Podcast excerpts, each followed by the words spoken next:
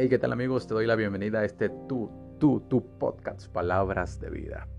El día de hoy quiero compartir contigo una reflexión extraordinaria.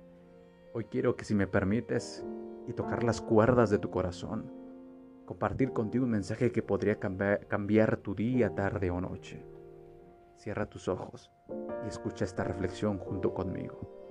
Se cuenta que hace ya unos seis años siete años posiblemente atrás, en Estados Unidos, en una ciudad común, en un día común, en un ambiente común, se suscitó un incidente trágico.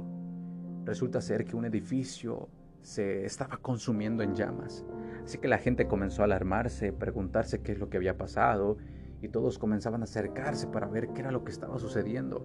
Las autoridades, eh, sin saber qué hacer porque no se habían notificado, eh, no acudían a la llamada de auxilio.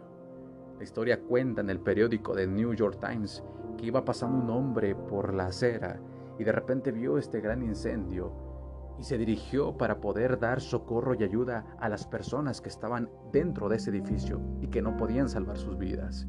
Cuando creyeron que todo estaba bien, se dieron cuenta que en el segundo piso se encontraba una guardería en donde había pequeños indefensos. El fuego era tan tan, tan, tan intenso que no había manera de entrar por la puerta principal. Así que la profesora en la parte del el segundo piso abrió la ventana, pidió ayuda y entonces aquel hombre que también era bombero de profesión volteó la mirada hacia arriba y le dijo, por favor, lánceme a los niños uno por uno, yo los voy a recibir aquí en mis brazos. Así que la maestra no lo pensó ni dos, ni tres, ni cuatro veces. Inmediatamente tomó al que tenía más cerca de ella, lo cargó en sus brazos y a la manera como pudo lo dejó caer en los brazos de este fuerte bombero. Uno tras otro los niños comenzaban a caer en los brazos de este bombero y para ponerse seguros se hacían un lado. El humo y las llamas eran tan intensos dentro del edificio que lo consumían absolutamente todo. Así que la profesora hizo lo posible también por bajar por esa ventana.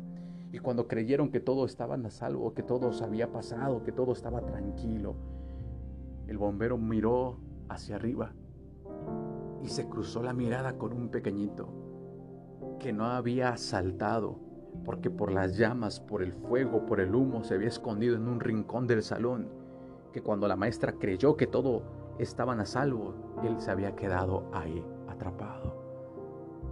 Así que el bombero, preparado por instinto, comenzó a gritar diciéndole, hijo, por favor salta, hijo, salta, pequeño, salta, yo aquí te voy a recibir en mis brazos, salta, por favor, salta, no tengas miedo.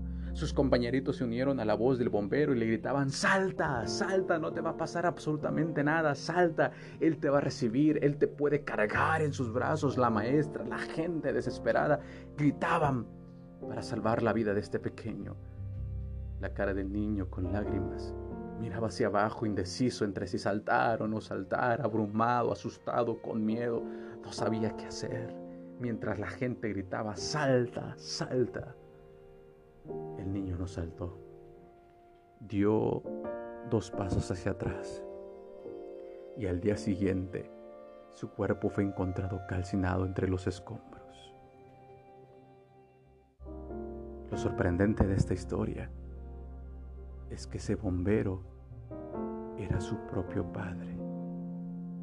La pregunta entonces es, ¿por qué el hijo no quiso saltar a los brazos de su propio padre?